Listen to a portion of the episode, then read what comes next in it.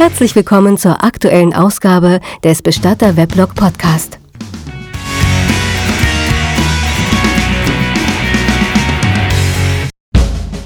Ja, dies ist die 20. Ausgabe dieses Podcasts und gleich vorweg gesagt, heute geht's etwas trauriger zu.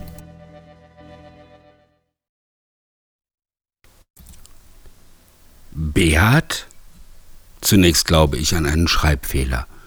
Doch dann fällt mir ein, dass die Eidgenossen ja die Angewohnheit haben, ihren männlichen Nachkommen etwas andere Namen zu geben als wir. War Ihr Mann Schweizer? frage ich deshalb die junge Frau, die da vor mir sitzt. Ich will sie nicht so anstarren, aber es fällt mir schwer, den Blick von ihr zu wenden. So eine schöne Frau habe ich selten gesehen. Blond ist ja sonst nicht so meine Farbe, aber sie ist eine von den Blonden, und ich sag jetzt extra nicht Blondinen, die keine andere Haarfarbe haben dürften. Ein schmales, scharf geschnittenes Gesicht, hohe Wangenknochen und schmale, aber ausdrucksvolle Lippen, zwei kleine Grübchen auf den Wangen und Augen so blau wie das Mittelmeer an einem schönen Sonnentag. Nein, sagt sie, und ihre Stimme klingt einfach fantastisch. Er ist Deutscher. Ich glaube, der Opa war Schweizer. Die junge Frau heißt Daniela, ist gerade einmal 29 Jahre alt und angestellte Apothekerin. Ihr Mann Beat ist gestern Abend gestorben. Er hat sich nach dem Abendessen in seinen niegelnagelneuen Audi gesetzt, wollte es, wie er sagte, noch einmal richtig krachen lassen, womit er meinte, dass er versuchen wollte, eine verkehrsarme Stelle auf der Autobahn zu erwischen, um herauszufinden, wie schnell sein Auto fährt. Das mit dem Krachen lassen, das hat geklappt.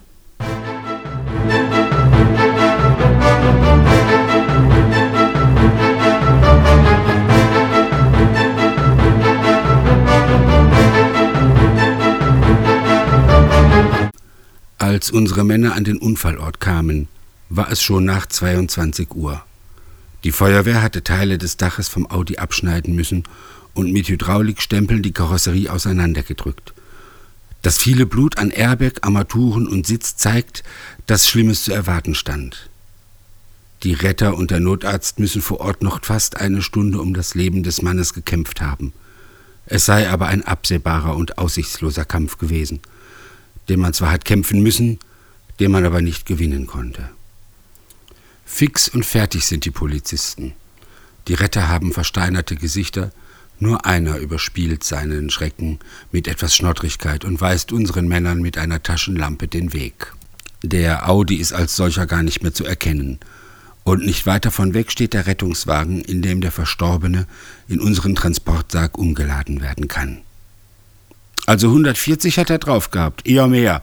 Dann ist er da links rüber äh, über die Begrenzungslinie gekommen, muss hier links drüben dann an die Leitplanke geknallt sein, hat dann einen Drall nach rechts gekriegt darüber und ist quer über die drei Spuren da hinten erst vor die Schilderbrücke und dann vor dem Pfeiler, erklärt der Schnottrige und schreibt sich den Namen unseres Institutes in sein Notizbuch. Sandy schlägt im wahrsten Sinne des Wortes die Hände über dem Kopf zusammen, und wir stehen da und wissen, dass viel Arbeit auf uns zukommt. Hoffentlich will den keiner mehr sehen, sagt sie, und ich stimme ihr zu. Machen wir ihn erstmal sauber, sage ich, und wir beginnen den Leichnam zu waschen, denn erst dann kann man sehen, wie schlimm es wirklich ist. Und es ist wirklich schlimm. Na, hören wir mal, was morgen die Angehörigen sagen, und dann sehen wir weiter, sage ich, und wir bedecken den Toten mit einem weißen Tuch und schieben ihn in die Kühlkammer. Die Angehörigen? Na, es gibt nur Daniela und einen Vater. Und ich bin froh, dass sie uns den Auftrag erteilt. Die Pietät Eichenlaub, dieses wenig geliebte Großunternehmen mit seinen vielen Filialen, zieht nämlich seit einigen Monaten durch die Altenheime und Kirchengemeinden und macht sogenannte Vorsorgeberatungen. Das sind in Wirklichkeit reine Reklameveranstaltungen und die haben eben nicht nur zum Ziel, möglichst viele Bestattungsvorsorge abzuschließen, sondern auch aktuelle Sterbefälle zu bekommen. Wir merken das ein bisschen. Und so ist es jetzt schon zweimal vorgekommen, dass wir zwar einen Verstorbenen vom Unfallort abgeholt haben, dann aber am nächsten Tag die Angehörigen zur Pietät Eichenlaub gelaufen sind, weil die derzeit auch mit einem Komplettpreis von nur 599 Euro werben. Es hat zwar noch nie jemand so eine billige Bestattung dort bekommen, aber zunächst glauben die Leute das ja. Aber Daniela bleibt bei uns, und das ist gut so. Und umso mehr will ich mich bemühen, alles besonders gut zu machen, damit sie zufrieden ist. Wir haben gerade erst unser Haus bezogen und für das kommende Jahr hatten wir das erste Kind geplant. Mensch, bis dahin wären wir aus dem Gröbsten raus gewesen und jetzt das hier. Sie weint und tut das auf die vornehme Art, mehr so in sich hinein, fast schon verschämt. Weinen Sie ruhig, das tut gut, sage ich, und gehe einfach mal nach nebenan, lasse ihr die Zeit, lasse sie ein bisschen alleine. Nach kurzer Zeit komme ich wieder, schaue sie nur an und sie putzt sich nochmals die Nase. Ich kann das alles gar nicht glauben, der ist doch nicht tot, der kann doch gar nicht tot sein. Der hat mich doch jetzt nicht alleine gelassen, der kann mich doch jetzt nicht alleine lassen. Beats Vater war am Morgen mit einem Polizeibeamten da gewesen und Sandy hatte den Verstorbenen notdürftig hergerichtet. Der Vater hatte nur stumm genickt und war sogleich wieder verschwunden. Der Polizist gab uns den Namen des zuständigen Staatsanwaltes, der aber wollte den Fall schnell vom Tisch haben. Es ist ja nur ein Unfall, der Mann kann bestattet werden. Seitdem arbeitet Sandy an dem jungen Mann und das ist auch gut so. Denn unvermittelt richtet sich Daniela auf und sagt, ich muss ihn sehen.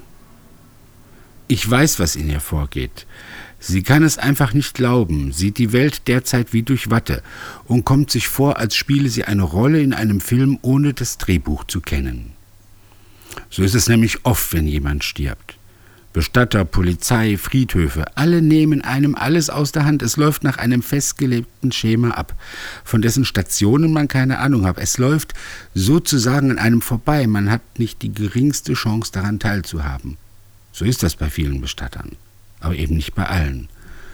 Einmal darf man vielleicht kurz in einer Zelle auf dem Friedhof einen Blick auf den Leichnam werfen, der einmal ein Geliebter, ein Mann, ein Vater oder ein guter Freund war. Der Bestatter wird sein Bestes gegeben haben. Der Tote sieht bestimmt anständig aus, aber er sieht nicht aus wie der Mensch, den man gekannt hat. Fremd, anders, unecht irgendwie.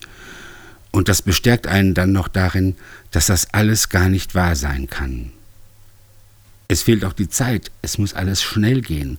Man kommt gar nicht zur Ruhe, bekommt auch gar nicht die Gelegenheit, ganz langsam loslassen zu können, Abschied zu nehmen und seinen Frieden mit der beschissenen Situation zu machen. Kommen Sie, sage ich, biete Daniela meinen Arm an und führe sie zum Aufzug. Wir fahren hinunter. Ich habe extra nicht nach unten hin angerufen, habe den Verstorbenen nicht in eine Aufbahrungszelle legen lassen. Ich möchte, dass Daniela mit dem Tod konfrontiert wird. Dann kann der Schrecken sich lösen. Und dann können wir Schritt für Schritt alles das ermöglichen, was nötig ist, um ihr den Abschied wenigstens ein bisschen zu erleichtern. Ja, um diesen Abschied überhaupt erst zu ermöglichen. Unten angekommen, stehen wir im großen Sarglager. Ich führe die Frau zu den Särgen, zeige ihr mal, was es da so gibt, nicht im Detail. Mir geht es nur darum, dass sie versteht, dass wir in der Realität sind. Dann geht es an den Regalen mit den Decken und Hemden vorbei in Richtung der Kühlkammern. Manni schließt schnell noch eine der Türen und als er uns kommen sieht, stößt er einen leisen Pfiff aus.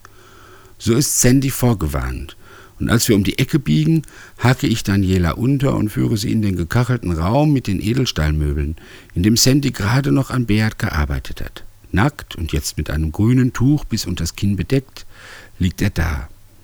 Die Augen sind geschlossen und von den schweren Gesichtsverletzungen ist nichts mehr zu sehen. Sandy hat gute Arbeit geleistet. Nein, er liegt nicht da, wie man es von Leichen aus dem Krimi kennt. Die Leichen im Krimi, das sind lebende Menschen, die nur so tun, als ob sie tot sind. Ein richtiger Toter sieht anders aus. Da sieht man, dass da kein Leben mehr drin ist. Daniela bleibt kurz stehen und sagt, Beat. Dann schlägt sie die Hände vors Gesicht und ich habe das Gefühl, als ob ihre Knie nachgeben wollen. Manni ist sofort zur Stelle, wir stützen sie, aber es hat nur den Bruchteil einer Sekunde gedauert, dann steht sie wieder fest, geht einen Schritt vor, schaut, geht noch einen Schritt vor und streckt ihre Hand aus, so als ob sie ihren Mann berühren wolle. Doch es fehlt ein Zentimeter. Mit diesem Zentimeter Abstand lässt sie ihre Hand über sein ganzes Gesicht gleiten. Ganz langsam. Dann zieht sie die Hand zurück, schaut Sandy an und meint, Ist das nicht ein hübscher Mann? Was meinen Sie? Sandy nickt. Hm, ein klasse Typ. Unvermittelt dreht Daniela sich um und wir gehen wieder, fahren nach oben und sitzen wenig später wieder im Beratungsraum. Wie geht es weiter? Will sie wissen. Und ich sage ihr, dass es genau so weitergeht, wie sie es sich wünscht. Ich? Ich habe doch keine Ahnung, sagt sie. Ich war als Kind einmal auf der Beerdigung meiner Oma und ich weiß doch gar nicht, was man da so alles macht. Ich schlage ihr vor, dass wir einfach mal einen Sarg aussuchen und dann gemeinsam überlegen, wie der grobe zeitliche Ablauf denn sein könnte. Gerne möchte ich nämlich, dass Daniela nach Hause geht und in aller Ruhe überlegen kann. Morgen werden wir dann gemeinsam eine Abschiednahme erarbeiten. Sie entscheidet sich spontan für einen großen Sarg in schwarzem Klavierlack. Der sei genauso glänzend und schwarz wie der Audi. Ein Totenhemd will sie auf keinen Fall. Ich sage dann, suchen Sie was für ihn aus. Suchen Sie aus, was Sie für richtig halten. Bringen Sie das morgen einfach alles mit. Soll ich das in einen Koffer tun? fragt sie und ich nicke. Ja, ja, tun Sie das in einen Koffer. Und nehmen Sie einen kleinen Koffer und packen Sie den für Beat. Tun Sie da alles rein, was er mitnehmen soll. Kurz huscht ein Strahlen über ihr Gesicht und die schönen blauen Augen leuchten für eine Sekunde auf. Ich habe den richtigen Nerv getroffen. Mir läuft es kalt den Rücken hinunter. So ist es gut. Wir werden den plötzlichen, erzwungenen Abschied in einen langen Abschied verwandeln, indem wir Daniela ihren Beat auf die letzte große Reise schicken lassen.